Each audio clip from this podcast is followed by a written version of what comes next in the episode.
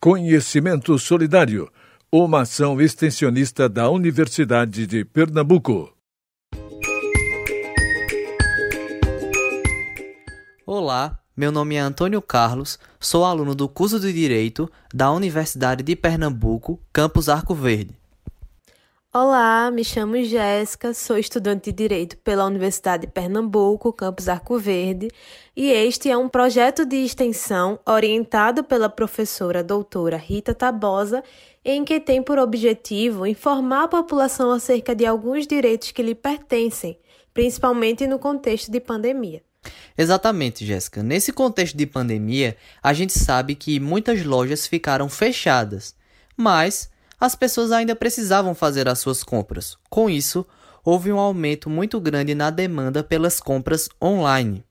Mas, Carlinhos, como achar um site seguro? Bom, Jéssica, para achar um site seguro, é, a gente vê muito nas redes sociais algumas propagandas publicitárias anunciando alguns produtos, mas você não deve fazer a compra por esse anúncio. É bom que você saia da rede social, entre no Google e pesquise o site oficial daquela loja e verifique se ela realmente está oferecendo aquele produto naquelas condições do anúncio publicitário. Outra questão é verificar se o nome do site ele está escrito da forma correta, porque muitos hackers pegam o nome do site oficial, mudam apenas uma letra e aplicam um golpe nos seus consumidores. Por exemplo, o site da Amazon, que é um site famoso, ele pode estar escrito da seguinte forma: ao invés do O, pode estar um zero. É bom que você desconfie também de ofertas e promoções exorbitantes. Ou seja, se você viu na rede social um produto com uma oferta muito grande, desconfie. Entre no site oficial da loja e verifique se aquele produto realmente está com aquela promoção. É bom também que você observe se o site no qual deseja realizar a compra, ele é um site blindado e se possui selos de segurança, como o do Procon ou do PayPal. Isso você vai encontrar na página inicial do site, descendo a barra de rolagem, e lá estará esses selos. Mas Carlinhos, em caso de troca, como eu devo proceder? Bom, Jéssica, a troca ele é um direito obrigatório quando é identificado um defeito no produto. Então, o fornecedor possui um prazo de até 30 dias para fazer esta troca, mas você que está comprando pode escolher se quer substituir o produto, se você quer o valor dele restituído ou se você quer apenas um desconto. Mas você também deve estar ligado acerca dos prazos no direito de reclamar.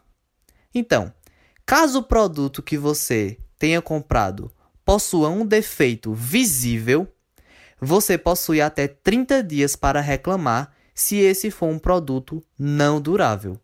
Um exemplo de produto não durável é cosméticos e remédios. Mas, se esse for um produto durável, como exemplo de celular e geladeira, você possui até 90 dias para reclamar se esse defeito ele for visível.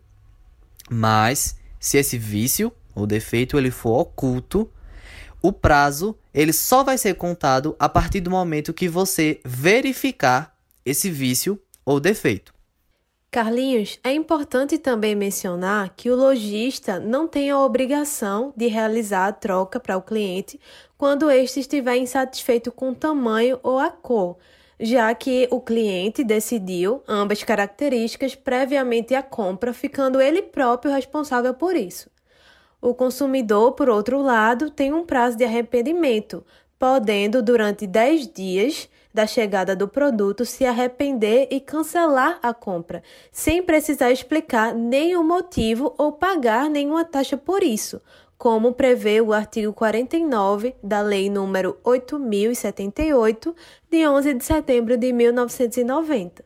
E deve ser devolvido qualquer valor que o consumidor tenha pago por esse produto mas cada loja vai estabelecer suas normas para a política de troca.